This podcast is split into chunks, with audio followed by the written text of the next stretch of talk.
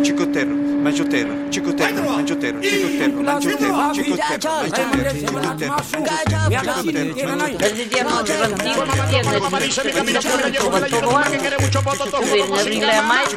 El palabrero. Gentrificación a la asturiana. Seguimos en el palabrero repasando algunas de las palabras del año escogidas en muy diferentes idiomas, empezando como tiene que ser por nuestras propias lenguas.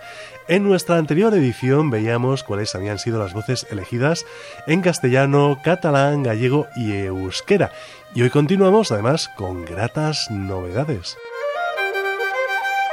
Y es que hace algunas temporadas animábamos a que se realizaran iniciativas de este tipo en nuestras demás lenguas, aparte de las anteriormente citadas. A ver, no creo que haya sido exactamente por esas exhortaciones nuestras, pero sí podemos alegrarnos este año de que se haya escogido por primera vez el neologismo del año en asturiano.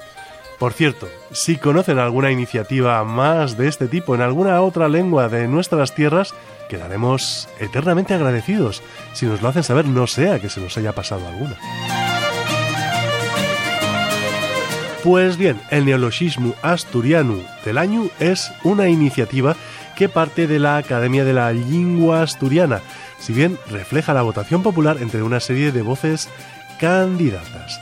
La voz elegida para esta primera edición ha sido gentrificación.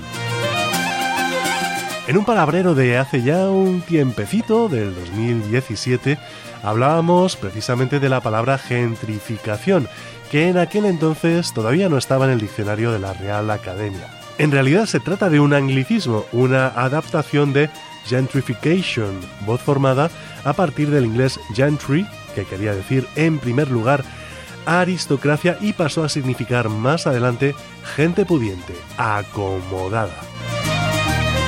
Ese gentry provendría del francés antiguo genterize, variante de gentilise, voz paralela al castellano gentileza y derivada de gentil, que en francés moderno pronunciarían gentil, forma que a su vez procede del latín gentilis, que en principio se refería a gentes de la misma familia o clan, pero que ya en el latín medieval adquirió la connotación de gente de supuesto buen nacimiento, de las consideradas buenas familias, consideradas así sobre todo por ellas mismas, claro.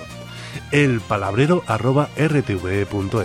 Juan Antonio Vázquez, Radio 5, Todo Noticias.